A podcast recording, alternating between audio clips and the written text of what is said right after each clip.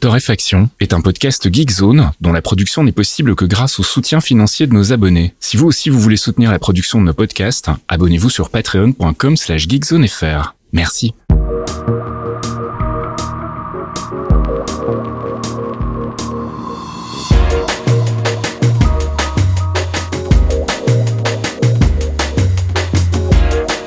Bonjour Geekzone et bienvenue dans ce 242e épisode de Torréfaction. On se retrouve avec euh, Caféine après une petite pause pour euh, les vacances, entre guillemets les vacances. Salut eh ben, T'avais, t'avais l'air d'avoir oublié mon nom là pendant une seconde.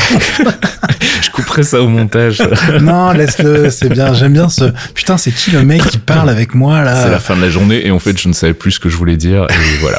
on est en début, début 2023, les gars. On est déjà au top. On est déjà sur les genoux. Euh, bref, comment ça va sinon? Ça va super bien. Écoute. Euh, donc on avait prévu de pas en faire parce que j'avais dit waouh c'est bon la rentrée là on va la jouer tranquille on reviendra la semaine d'après. J'avais un peu oublié je ne vous le cache pas que c'était le CES mm, mm le Consumer Electronic Show. Donc, euh, on va passer vite fait sur euh, à peu près tout pour euh, parler tech un grand moment, parce que évidemment, ils avaient envie d'annoncer plein de choses. Bah oui.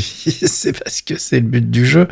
mais vous allez voir, on va, on va, on va rester simple, on va, on va faire des trucs sympas, on va passer un bon moment, les amis. Si c'est promis. et on commence avec le gaming et un changement de nom pour Hitman 3. Alors oui, c'est un bordel Hitman hein, depuis oh, euh, Alors nous on est des grands fans de la licence, donc on, suit ça depuis très longtemps et on uh-huh. les déteste tout pareil en fait. Bah écoute, figure-toi que j'ai jamais, euh, enfin j'avais jamais jusqu'ici acheté le 3 parce qu'en fait euh, je comprenais rien à leur, à leur proposition en fait. Je savais pas ce que je devais acheter pour avoir accès à tout, pour pouvoir transférer mes jeux depuis les deux premiers. Enfin c'était pas clair. Sachant qu'en plus Hitman 3, je le rappelle, était sorti à la base uniquement sur l'Epic Game Store. En plus ouais. Et, du coup tu pouvais pas récupérer les version 1 et 2 qui était une des promesses de Hitman 3. Tu pouvais pas jouer au précédent avec le moteur du 3 si tu n'avais pas la version Epic Game Store. Il fallait, tout, tout, tout, le monde l'avait acheté sur Steam. EGS n'existait pas, les gars. Donc, euh, c'était un gros merdier. Donc, il le savait, évidemment. Mm-hmm.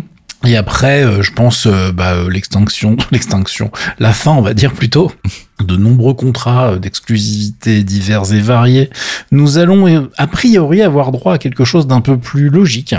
Mm. puisque la licence, enfin le nom, la marque Hitman va un peu dégager et ça va devenir World of Assassination. Donc, euh, pourquoi ce changement? Bah, Parce que de toute façon, on se dirigeait déjà quand on connaissait le jeu et quand on voyait ce qui se passait dans l'interface avec les propositions, les contrats temporaires, etc. Donc les contrats temporaires, c'est des, euh, des assassinats, des missions qu'on vous met dans le jeu qui vont rester là tant de temps. Si vous les faites dans euh, en une seule fois pendant la semaine où c'est dispo, blablabla, c'est débloqué plein de trucs. Bon bref, on était déjà dans une notion de game as a service mm. avec du contenu euh, qui revenait, qui se renouvelait régulièrement. Et euh, là, du coup, ils ont fait bon, les mecs, on va arrêter de tourner autour du pot, on va le faire complètement comme ça, on va prendre le moteur du 3, on va vous importer tous les autres jeux et on va vous mettre ça dans un seul et beau paquet et ça va être plus simple pour tout le monde. Car je vous jure qu'il y a même des charts sur le net hein, qui vous expliquent euh, ce qu'il faut acheter pour avoir tous les DLC machin.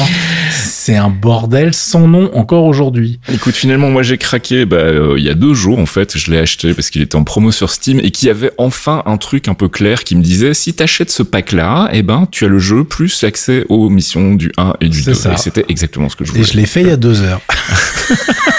Ben voilà. Parce que en fait, effectivement, euh, et on est désolé, on va arriver trop tard pour vous prévenir, mais en fait, avec la fin des promos Steam, ce qui se passe, c'est qu'en fait, Hitman 3 devient World of Assassination et va donc intégrer le 1 et le 2 directement. Mm. Et ce pack va être en vente euh, là maintenant, euh, à partir de la semaine prochaine, enfin dès la fin de la promo. J'ai enfin, j'ai pas la date exacte sous, sous les yeux. Ça arrive quoi. Ça arrive, mais ça va être 70 balles pour la même mm. chose en fait. Mm, donc si vous avez acheté Hitman 3 en promo, c'était une bonne idée. Après, vous aviez pas forcément besoin de prendre tous les DLC, etc. Mais bon, euh, il y en aura d'autres des promos, les gars. Je, voilà, c'est que le début du passage de Hitman en Game as a Service. Euh, même si ça dit pas son nom, même s'il l'annonce pas comme ça, c'est ce qui va se passer.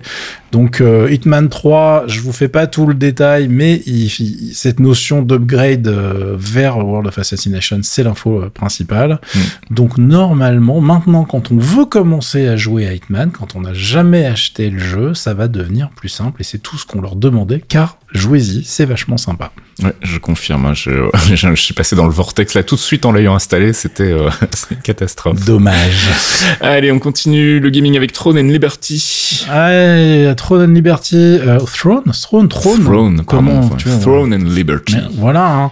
Euh, même si évidemment, faut le prononcer à la coréenne. Et là, je vais même pas essayer de faire un accent claqué au sol. Hein. C'est le prochain MMO de NCSoft qui est en dev depuis euh, des années, plus de 5 ans. J'ai pas la date exacte, mais c'est un bordel. Ils l'ont recommencé a priori, ils n'étaient pas très contents d'eux.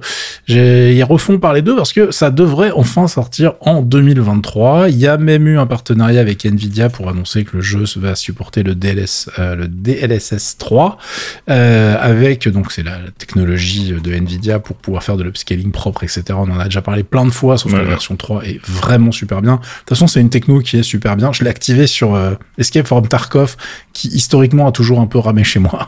Mmh.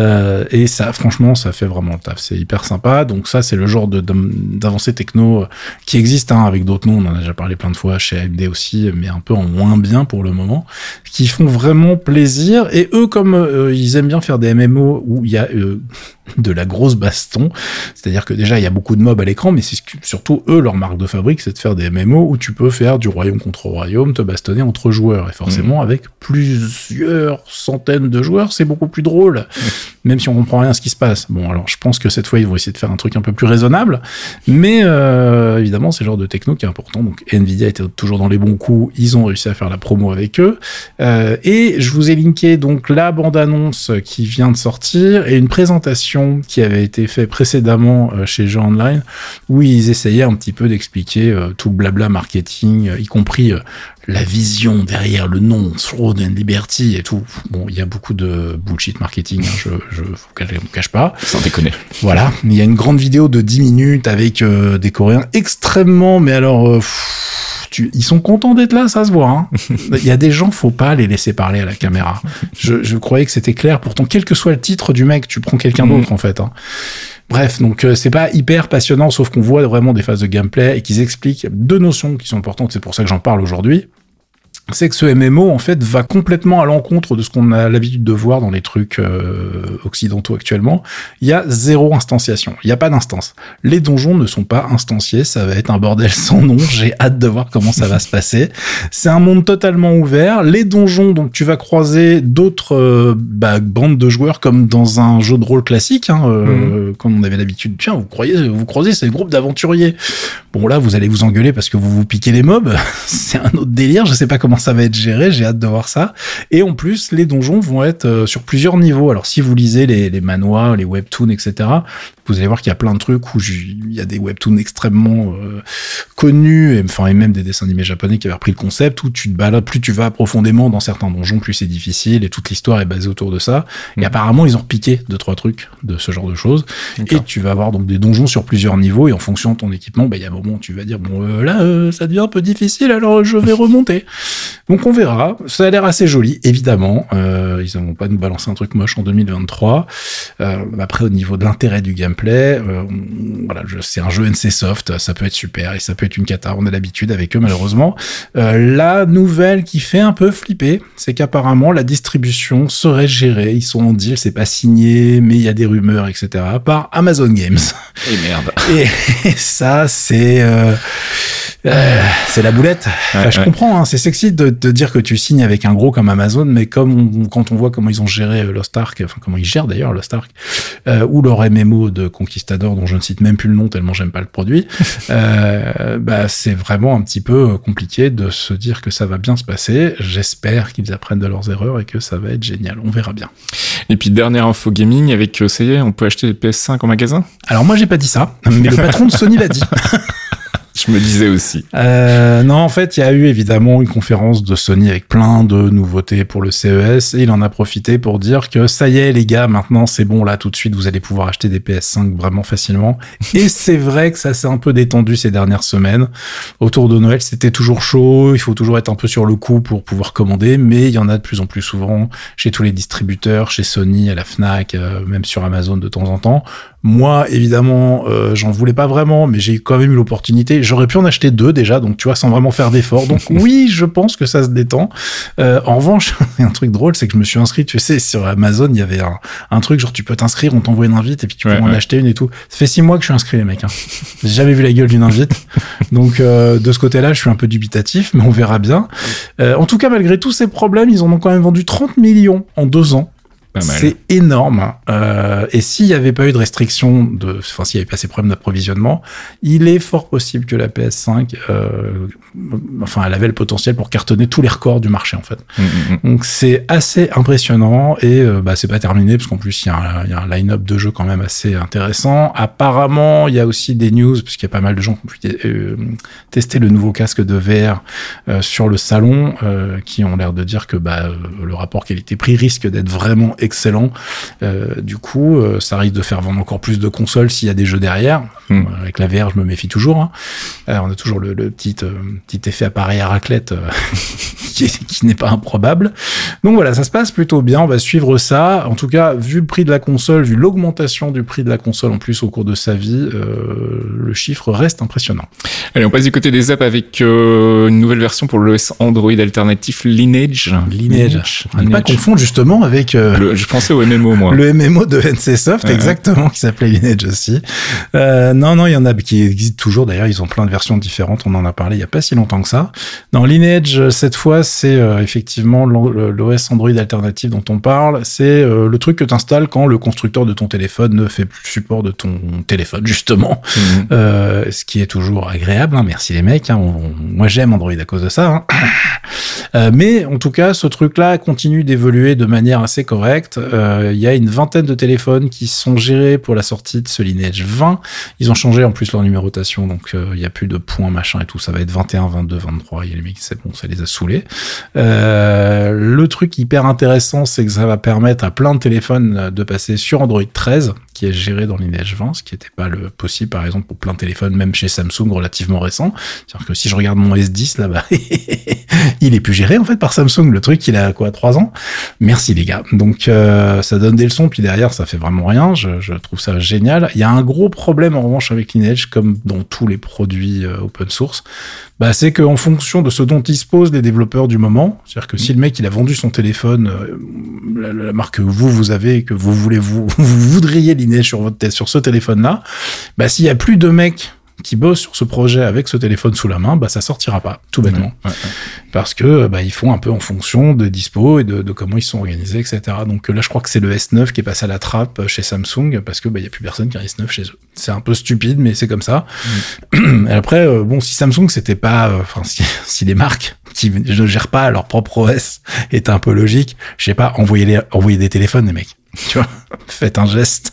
Bon, on s'en occupe pas, mais on te donne un truc d'occasion là. Vas-y, bosse pour nous gratuitement, c'est génial. Bon, évidemment, personne ne le fait comme ça, mais euh, en tout cas, c'est à suivre. Ils ont changé plein de trucs. Il y a une application photo digne de ce nom, etc. Donc, si votre téléphone est en train de moisir, n'a plus de, de, de sécurité, etc., mais qu'il est géré par cette chose-là, eh bien, c'est à connaître. Allez, avant d'attaquer le gros morceau CES, on a deux petites news tech euh, dont on voulait vous parler. D'abord, une qui concerne Google. Bon, alors, c'est petit sans être petit parce que les implications sont importantes.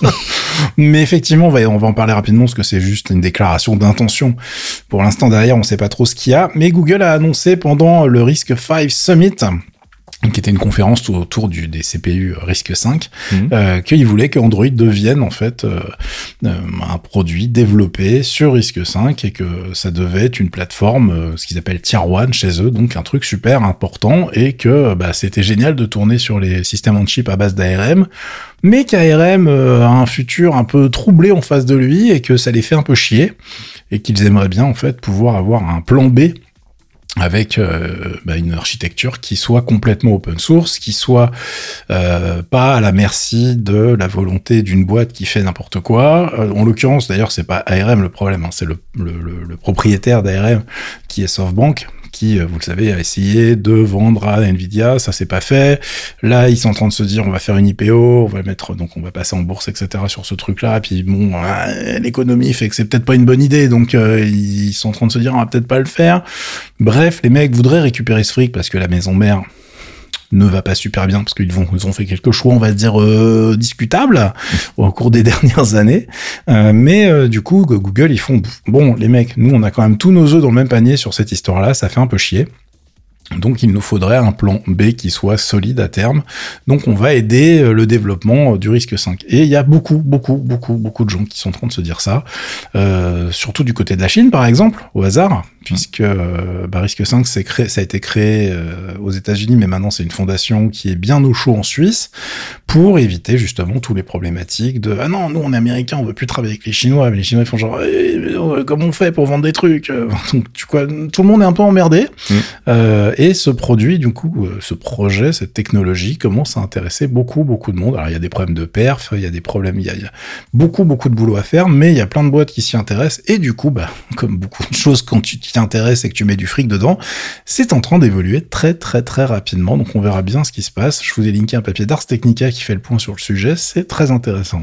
Et puis une nouvelle euh, GeForce hein, chez Nvidia. Ouais, la RTX 4070 qui revient nous voir. Euh, alors qui revient parce que la 4070 Ti, pardon, euh, c'est un produit qu'on a déjà vu puisque c'était la 4080 12 Go dont on avait parlé. On mhm. avait bien ri puisqu'on avait enregistré un truc à l'arrache en fin de torréfaction une fois pour expliquer que ah bah non finalement celle-là elle sort plus euh, parce que les gens ont râlé. Oui parce qu'en fait elle était très différente de la 4080 officielle entre guillemets à 16 Go.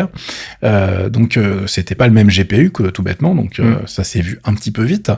Donc évidemment le temps de réimprimer des boîtes, de refaire des stickers pour les cartes, d'enlever les anciens stickers, etc. revoici la 4070 Ti. Donc je vous ai linké plein, plein, plein de choses pour que vous soyez bien au courant. Je vous ai linké de l'article chez Digital Trend, The Verge, Eurogamer, des vidéos chez Gamers Nexus, j'en ai même linké deux, euh, et euh, le test chez Next Impact. Euh, donc qu'est-ce que c'est que ce modèle? C'est un modèle en fait qui, en fonction de la façon dont on a abordé le marketing de la chose, il y a des testeurs extrêmement énervés contre le produit, mhm. et il y en a d'autres qui font ouais, ça va, ça fait le taf. en fait, il y a eu de la part de Nvidia et du marketing plusieurs conneries de fait. Alors déjà, le coût de la 4092 Go, bon, je vais pas revenir dessus. Non. Si le mec bosse toujours chez Nvidia, c'est qu'il n'y a pas de, il y a pas de justice, hein. euh, enfin, parce que c'était quand même une énorme connerie. Je comprends même pas comment les mecs se sont dit que ça allait passer. Il a probablement été promu. c'est ça, comme chez, oui, bonjour les gens de chez Google. comment on disent les, les Ah oui, c'est ça, feeling upwards. J'aime beaucoup cette expression. tu peux pas lutter contre ça. c'est vrai que c'est une expression qui me, ça me hérisse un peu le poil, mais on voit quand même le cas assez souvent. Euh, du coup, euh, il y a des gens qui se disaient oui, ça va être euh, une carte géniale parce qu'ils nous ont promis des perfs de ouf, machin, etc. Donc il y a eu ce problème de 4092 Go. Il y a eu un problème de, bah, comme disent les Américains, overpromising. Ils se sont dit qu'on allait, ils ont, ils ont trop promis, ils ont dit que ça allait être extraordinaire pour un prix vraiment ridicule. Et c'est juste une carte normale, les gars, en fait. Hein. Elle fait le taf, mais c'est pas non plus un truc incroyable. Et puis pas un prix ridicule en plus. oui, voilà. Mais alors, dans le contexte actuel, justement, tout ça est à prendre avec des pincettes. Donc, il y a des chez Next Impact, ils ont été plutôt euh, raisonnables dans leur analyse du produit. Chez Gamers Nexus, ça taille. J'ai beaucoup ri, hein, cela dit. mais ça taille. Mais un truc de ouf. Il met des claques, tout, il met des punchlines toutes les trois phrases, le mec. Donc lui, tu sens que le gars est un peu agacé et euh, ça, c'est assez drôle du coup à regarder. Si vous pigez l'anglais, c'est un, un, délice. Euh, donc du coup, on est sur une carte qui est effectivement, évidemment, moins puissante qu'une 4080. On perd beaucoup de choses au passage. C'est pas la même bande passante, c'est pas le même nombre d'unités à tous les niveaux. C'est un produit qui se veut moins cher. Euh, on n'est pas surpris. Après, ça vient avec des avantages, puisque en fait, ce produit qui normalement devrait se placer au-dessus d'une 3090, mais pas une 3090 Ti, euh, on est sur un produit qui va être euh, quand même à 900 euros, prix annoncé. Ouch. Voilà. Euh, mais la différence avec la 3090, c'est qu'on a des perches qui sont normalement égales ou supérieures, avec une consommation moindre et la gestion des dernières technologies, genre le DLSS 3, ce genre de choses. Donc la proposition, elle n'est pas donnée, mais elle n'est pas ridicule dans le contexte actuel. Est-ce que c'est toujours trop cher? Absolument. Oui, évidemment, mais ça on le dit depuis euh, des mois, donc euh, malheureusement euh, je vais pas changer mon disque maintenant. J'aimerais bien, mais c'est pas à l'ordre du jour. donc on est sur un produit qui est annoncé à 900 balles et qui avec ces specs là et les les benches que je vois passer n'est pas ridicule. En revanche, est-ce que le rapport qualité-prix est satisfaisant par rapport à ce qui avait été annoncé au tout début par Nvidia Non plus. On s'attendait à quelque chose d'un peu plus euh, correct. Les mecs ont dit oui, vous allez voir, vous allez jouer en ray tracing en 4K. Non, pas du tout. C'est une carte qui est faite pour jouer en 1440p, en 1080p. Ça va être génial, ça passera nickel. Mais en 4K, elle va galérer. C'est pas, de toute façon le 4K, ça fait des années que depuis la 2080, je dis qu'on se fout de votre gueule avec la 4K, mais vous voulez pas m'écouter. Mais euh, maintenant, vous démerdez, sauf si vous avez, oui, vous pouvez le gérer, le gérer, mais c'est pas le même tarif, quoi. Mm, mm, mm. Euh, si évidemment vous me dites, ben non, mais CAF, euh, la 4K, il n'y a pas de problème avec ma 4090. Ben, je te dis, j'espère que tu es sur notre Patreon. parce que sinon, tu te fous de notre gueule. c'est tout. Euh, donc, on est vraiment sur un produit qui est pas stupide, mais qui effectivement est un peu déceptif chez certains. Et c'est pour ça que vous allez voir une grosse variété de, de reviews. Il y a des reviews qui disent, bah oui, mais euh, on attendait beaucoup plus. Bon, bah certes, mais en attendant, on est quand même sur un produit qui fait le boulot, euh, qui consomme moins, et encore une fois, dans le contexte actuel, c'est pas complètement déconnant.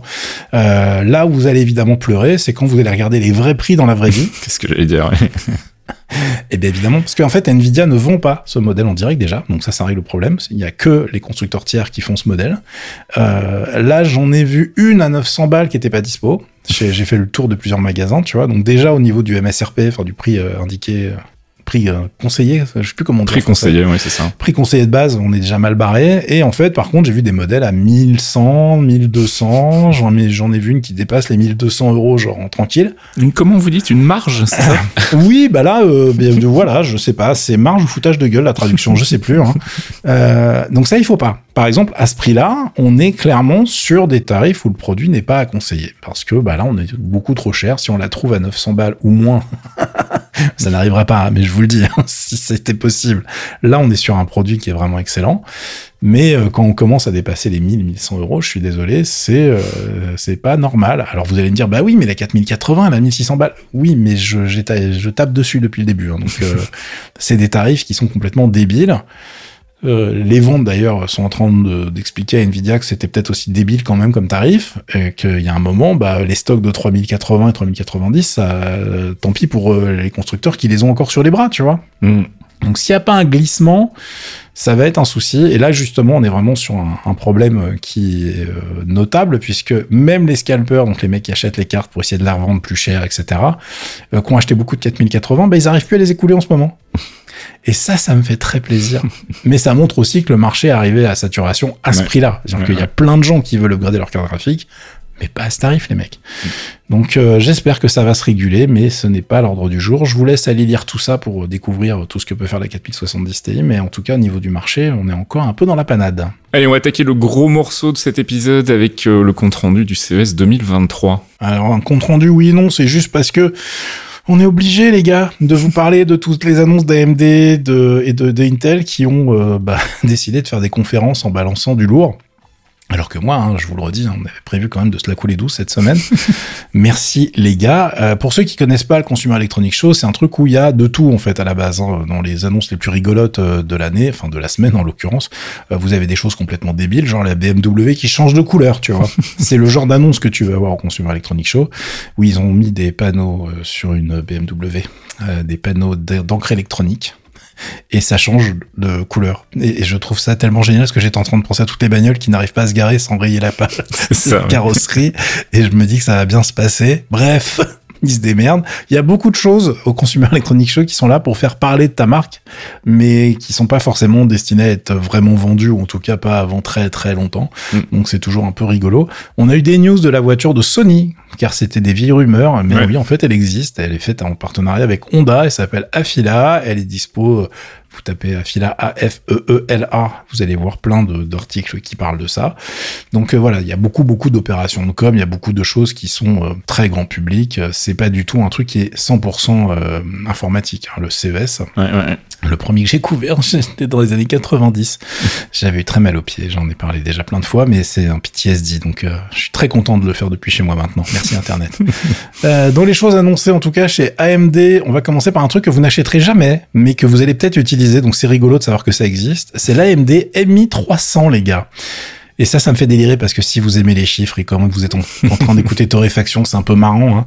C'est un monstre en fait pour les data centers. C'est leur nouvelle offre de CPU plus GPU que vous allez pouvoir mettre dans des gros serveurs très très très chers. Il y a 146 milliards de transistors dans le merdier. Putain. 140. Non mais voilà, un gros truc d'habitude, c'est 30, tu vois. Quand t'es à 35, mhm. c'est n'importe quoi. Tous montés amoureusement à la main. 146 taillés dans le marbre avec ton petit marteau et ton petit burin. Il y a 24 cœurs de, Z, de CPU Zen 4 qui vont être à l'intérieur, 128 Go intégrés de RAM HBM3. On n'a pas les chiffres au niveau du GPU, on sait pas combien d'unités de, euh, vont être intégrées à l'intérieur, mais ça va être juste débile. Et euh, leur but, évidemment, c'est d'aller attaquer euh, les marchés trustés historiquement techniquement par les gros gros produits euh, de chez euh, Intel, euh, de chez Nvidia, etc. et de vendre ça aux gens qui veulent faire du machine learning, etc. Puisque c'est évidemment le mot magique hein, sur les plaquettes, c'est IA, intelligence artificielle partout, respect nulle part, puisque c'est du machine learning et l'IA c'est différent. Je compterai, je, je, je, vais mourir sur cette montagne. c'est ça. ça sera ma guerre jusqu'à la fin. du coup, c'est hyper intéressant de voir en fait qu'ils sont en train d'utiliser à fond la technologie des chiplets, puisqu'en fait, ce genre de produit n'est possible que parce que maintenant, ils arrivent à faire des, pro, des, des CPU qui sont faits des Lego, des assemblages de différentes parties.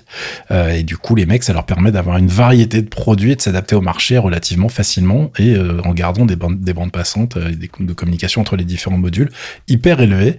Je vous ai linké un papier qui explique tout ça chez Anantech et c'est quand même assez intéressant si vous aimez la tech. Bah, c'est le genre de truc à connaître, même si effectivement vous en achèterez jamais, mais en vous, voilà, vos prochaines consoles de jeux vont peut-être être sur le cloud, donc avec ce genre de technologie. Mm-hmm. C'est pour ça que c'est pas mal de savoir que ça existe. Euh, dans les trucs beaucoup plus proches de nous, on a eu un énorme bullshitage, toujours de chez AMD, autour de la gamme des Ryzen 7000 pour laptop. Où là, les mecs se foutent un peu de la gueule du monde côté marketing. Je déteste quand ils font ça parce qu'ils nous compliquent la tâche à chaque fois, tu vois. Euh, puisque donc, il y a la série 7000 pour mobile. Vous vous dites, bon, logiquement, les séries comme ça, vous déclinez une architecture et euh, voilà, ça va de plus en plus vite. Et puis, c'est simple. Pas du tout. Euh, puisqu'en fait on a par exemple le 7020 qui est toujours de la génération Zen 2. Ensuite on a le 7030 et le 7035, c'est du Zen 3 et du Zen 3 ⁇ et à partir du 7040, on a enfin des processeurs nouveaux de 2023 avec la génération Zen 4. Euh, et donc le 7045 sera le plus puissant de la gamme pour portable avec genre du 16 cœurs, 32 threads à mettre dans une, machine portable, ça va commencer à envoyer sévèrement. Mm. Donc très bien, mais bon, c'est un bordel quand vous allez lire les étiquettes, les gens vont se faire avoir.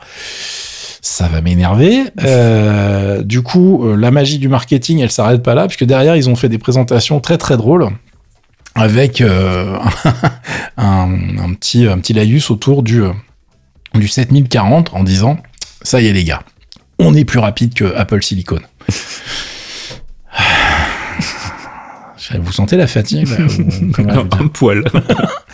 Donc évidemment, hein, c'est ce qu'on appelle du cherry picking, c'est que tu prends un ou deux benchmarks et tu dis voilà, là on a gagné. c'est ça. Là on est plus rapide que le, le Apple M1 Pro de 2021, mais ça on le dit pas. C'est du foutage de gueule, les mecs. Surtout qu'Apple, ils arrivent avec le M2, tu vois. Donc déjà, c'est une blague. Et que dans leur line-up, ils ont déjà le M1 Max, euh, enfin, mm-hmm. le M1 Ultra. Bon, bref. Si tu vois, tu choisis un truc en disant, l'industrie arrête pas de dire que le M1 c'est super bien, donc on va essayer d'en battre un et ça va bien se passer. Donc évidemment, c'est du foutage de gueule. En plus, derrière, ils, euh, ils vont pas trop te parler de la consommation parce que sinon, je pense qu'ils vont pas être crédibles très très longtemps, très très longtemps, tu vois. Mm. Euh, mais bon, euh, évidemment, ça progresse. On est content que ça progresse. Juste arrêter que, enfin, il faut arrêter les mecs du marketing et de la com de temps en temps. C'est juste fatigant. Ça doit être même fatigant pour les ingénieurs. Hein, je veux dire, les mecs qui font les produits, des fois, ils doivent voir les trucs passer, genre. Ah mais, putain, non, dites pas ça. Mais quelle bande de cons. mais c'est ça.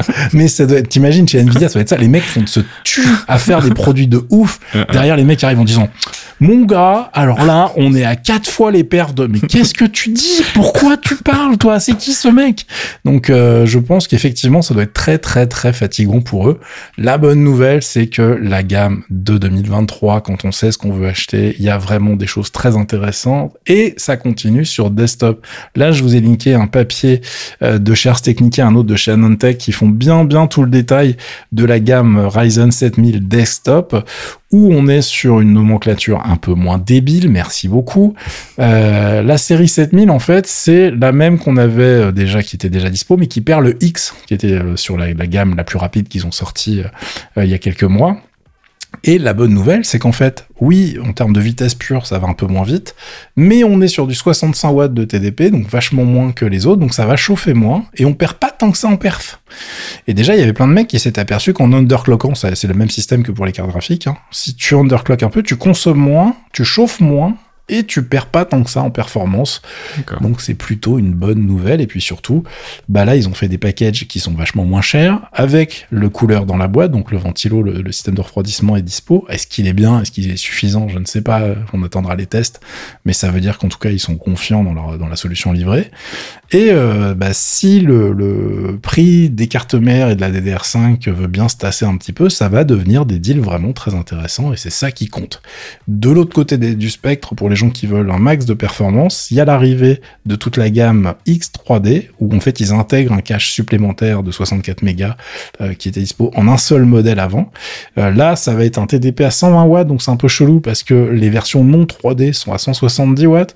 Donc on se dit que ça va impacter les perfs euh, pour le coup un petit peu, euh, pour surtout pour les, les modèles multithreadés, mm. 12 et 16 corps. On verra bien ce qu'il en est. Euh, ça devrait être dispo en février. Ça sera un peu plus cher que le reste. Et contrairement à la génération précédente, cette fois effectivement, on va avoir trois modèles différents en 3D. Donc avec cette cette génération de cache supplémentaire, ce qui n'était pas du tout le cas avant. Donc ça veut dire qu'ils maîtrisent de plus en plus la techno. C'est une bonne nouvelle. Et normalement, on est à un petit 10-20% de perf en plus dans les jeux, parce que c'est surtout les jeux qui bénéficient de ce cas supplémentaire. Mhm. Pas trop les applis euh, multithreadées, là, dans ces cas-là, il vaut mieux rester sur les, versions normales. Donc euh, c'est intéressant, ça bouge beaucoup, euh, et puis euh, j'espère que les prix vont continuer un petit peu à se tasser, et grâce à ce genre de, de nouvelle gamme qui est largement suffisante, bah, ça, on prend la, ça, on prend le chemin, et j'aime bien ça. Et puis on termine ce round-up euh, du CES avec euh, nos amis d'Intel, Intel, pardon. Voilà, bah Intel en fait ils ont sorti des trucs. Voilà, c'est super, merci Faskip. Allez à la semaine prochaine. non, je rigole à peine en fait, puisque donc là je viens de passer plein de temps euh, sur AMD. Mais Intel, la QV 2023 est pas extraordinairement sexy. Il y a beaucoup moins d'avancées que sur le changement de génération précédente. Je vous ai minké un papier d'Ars Technica qui fait un petit peu le point et pour la version mobile et pour les versions desktop. C'est pas extraordinaire. On est sur des euh, sur des raffinements de technologie. On n'est pas vraiment sur des choses qui sont hyper intéressantes. En revanche, eux, comme ils ont l'avantage de fonctionner sur des cartes mères euh, moins chères et d'être toujours compatibles avec la DDR4, pour les bécanes d'entrée de gamme particulièrement, incroyablement, sur certains modèles de CPU, c'est là où on va trouver les, meilleurs euh, tarifs finalement. Donc euh, AMD un peu perdu entre guillemets, enfin ce qu'ils ont gagné en marge et en qualité sur le haut de gamme, ils l'ont un petit peu perdu en intérêt sur l'entrée de gamme. Donc en fonction des modèles dispo chez les uns, chez les autres, c'est vrai que c'est un peu la guerre pour trouver le meilleur rapport qualité-prix. Mais en tout cas, on est sur euh, des évolutions là chez Intel qui sont un peu, euh, on s'en fout un petit peu là. Mm. D'ailleurs, vous verrez bien dans les articles, les mecs sont en mode genre voilà, il y a eu un refresh, c'est super, euh, mais tu sens bien qu'il n'y a pas vraiment de gros changements de génération et que le leap entre la 11e et la 12e génération était bien plus sexy que entre la 12 et la 13. La 13, c'est vraiment du raffinement. mais comme ça, vous êtes au courant, c'est dispo, vous aurez tous les numéros, les marques bah, parce que personne se rappelle jamais hein, du nom de ces trucs-là. Hein. Chez Intel, c'est un bordel je, moi, à chaque fois que j'ouvre un, chart chez Intel, je pleure. Hein. Le i9 13900 HK, enfin, tu vois, au bout d'un moment, c'est tu, tu, tu lis le truc, tu fais oui, oui, pas de problème. Mais même quand tu écris un article, si jamais tu dois citer trois références, t'es obligé de vérifier quatre fois, en fait, que tu parles bien du bon. C'est juste super pénible. Bon, après, le, le, petit côté nerd fait que je suis quand même assez content de vivre à une époque où on parle de CPU qui dépassent les, les 5 GHz facilement maintenant en mode turbo. Ça me fait toujours délirer. je trouve ça assez ouf. oui, au repos, je suis à 2,6. Oui, d'accord, bon, bah, ça va, c'est pas mal. C'est honnête, hein, on est, on est quand même dans un, ça a un peu progressé la technologie. Euh, bon, tous les tarifs et les dispos, euh, c'est un petit peu flou pour l'instant de ce que j'ai vu, euh, mais en tout cas, là, les, les, les, hauts de gamme vont continuer d'être fabriqués chez TSMC, ce qui me fait toujours beaucoup, beaucoup rire. mais les grosses nouveautés chez eux, elles vont arriver un petit peu plus tard. En attendant, ils occupent le marché. C'est en ligne avec ce que Intel a l'habitude de faire d'une génération à l'autre, en tout cas en ce moment.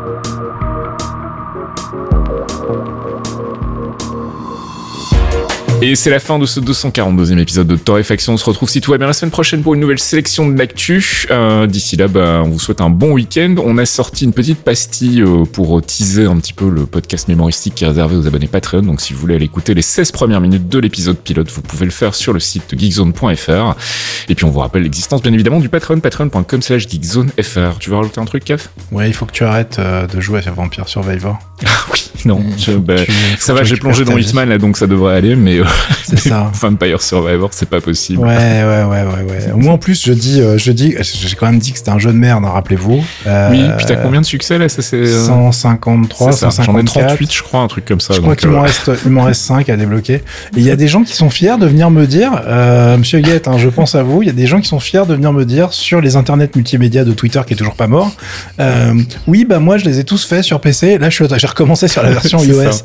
C'est pas bon signe du tout, les gars. C'est pas, il ne faut pas se flatter de ce genre de choses. Il y a d'autres jeux vidéo. Hein. Il faut arrêter avec ça maintenant. Donc voilà, j'essaye moi-même de décrocher de la drogue, mais ça, ça, se passe bien. Euh, voilà. Et ne lancez pas Tarkov non plus parce que c'est un jeu extrêmement frustrant. Voilà. Il y a, y a, plein de trucs qui sont nouveaux, mais il y a des trucs qui continuent d'évoluer, qui nous prennent beaucoup trop de temps. Euh, et après, on se plaint de ne pas avoir de temps de justement de tester les nouveautés. c'est ça. on va s'en sortir, les gars. bon, allez, bon week-end à tous, à la semaine prochaine. Ciao. À plus, ciao.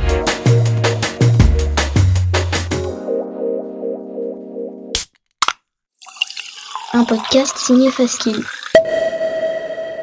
Faskill.com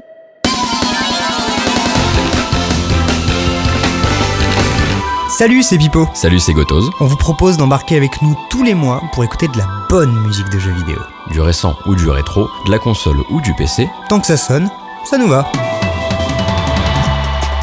Des thématiques, de l'actu, des reprises et des invités. Le tout enrobé d'anecdotes. Pendant deux heures, on passe la musique de vos jeux préférés.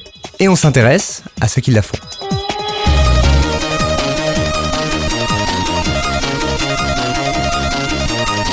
Les démons du midi, c'est tous les derniers mercredis du mois sur geekzone.fr.